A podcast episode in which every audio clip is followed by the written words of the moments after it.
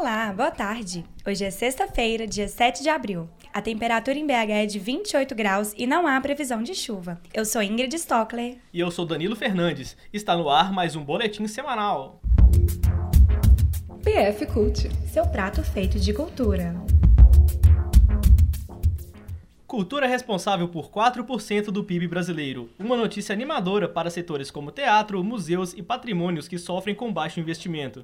De 2010 a 2016, mais de 330 bilhões de reais foram gerados pela cultura para o produto interno bruto do país. Os dados foram apresentados nos dois primeiros volumes do Atlas Econômico da Cultura Brasileira, lançado nesta semana pelo Ministério da Cultura. O objetivo do Atlas é evidenciar que muito do que se produz de riqueza vem da área cultural. Os organizadores esperam conscientizar o governo de que, em vez de cortar recursos da cultura em um momento de crise, é importante investir no setor para movimentar a economia. No Brasil, exposições gratuitas apoiadas pela Lei Rouanet são recordistas mundiais de público. A repórter Júlia Roscoe explica isso pra gente. As três primeiras exposições culturais no ranking de popularidade mundial de 2016 estiveram no Brasil no CCBB.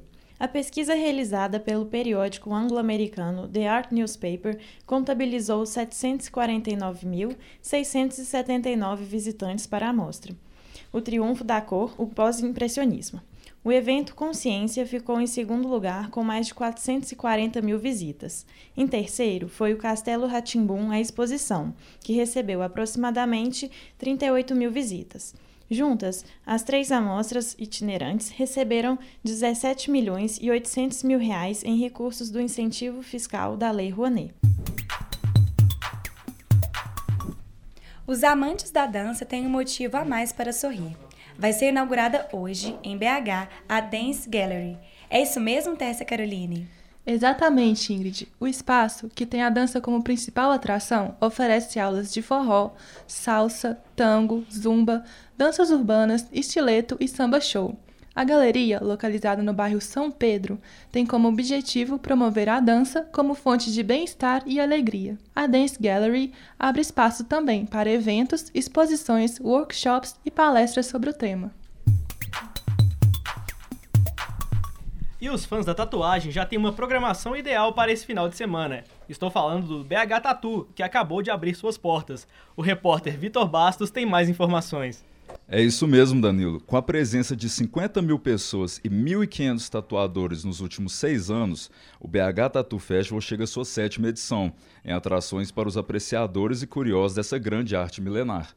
O evento conta com 166 estandes e mais de 400 tatuadores nacionais e internacionais, um ambiente propício para aqueles que desejam se tatuar ou entender mais sobre essa cultura. Localizado na Serraria Souza Pinto, no centro, o festival começa agora ao meio-dia, com programações ao longo de todo o final de semana. O encerramento será à meia-noite de domingo. O valor de ingresso para o passaporte dos três dias é de 50 reais, mais um quilo de alimento não perecível. É com vocês.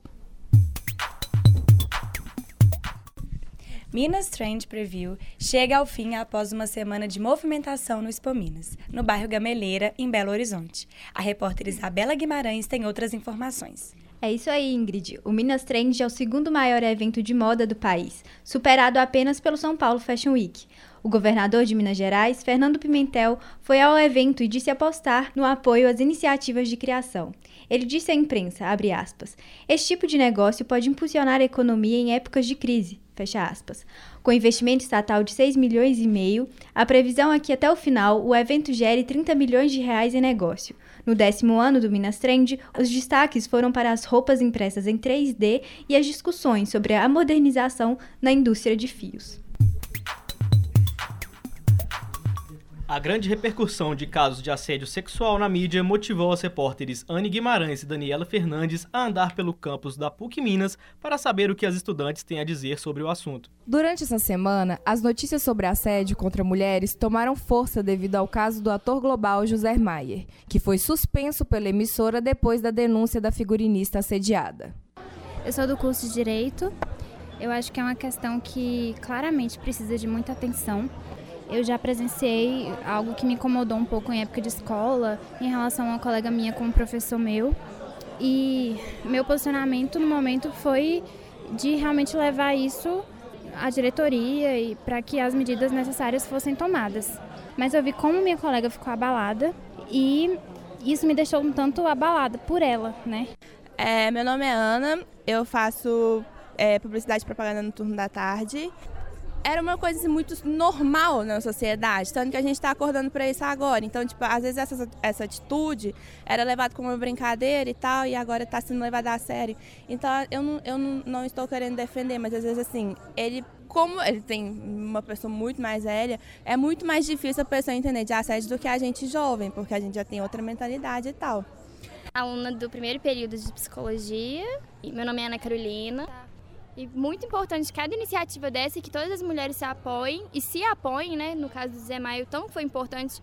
O que realmente gerou uma comoção foi que todo mundo tornou isso um escândalo, porque é um escândalo. E se, se cada coisinha pequena que foi, fosse aparecendo tornasse um escândalo, talvez as pessoas iam começar nem se mudarem, mas começarem a ver maldade nas, nas, nas pequenas atitudes do dia a dia Hoje tivemos a presença do repórter esportivo Paulo Azeredo para uma entrevista especial no programa Vozes do Rádio, que promove o contato entre alunos de jornalismo e profissionais do som. Os estudantes de produção e edição em áudio realizaram a entrevista em dois blocos, apresentado por quatro âncoras e ouviram histórias sobre a carreira do jornalista e os desafios da profissão.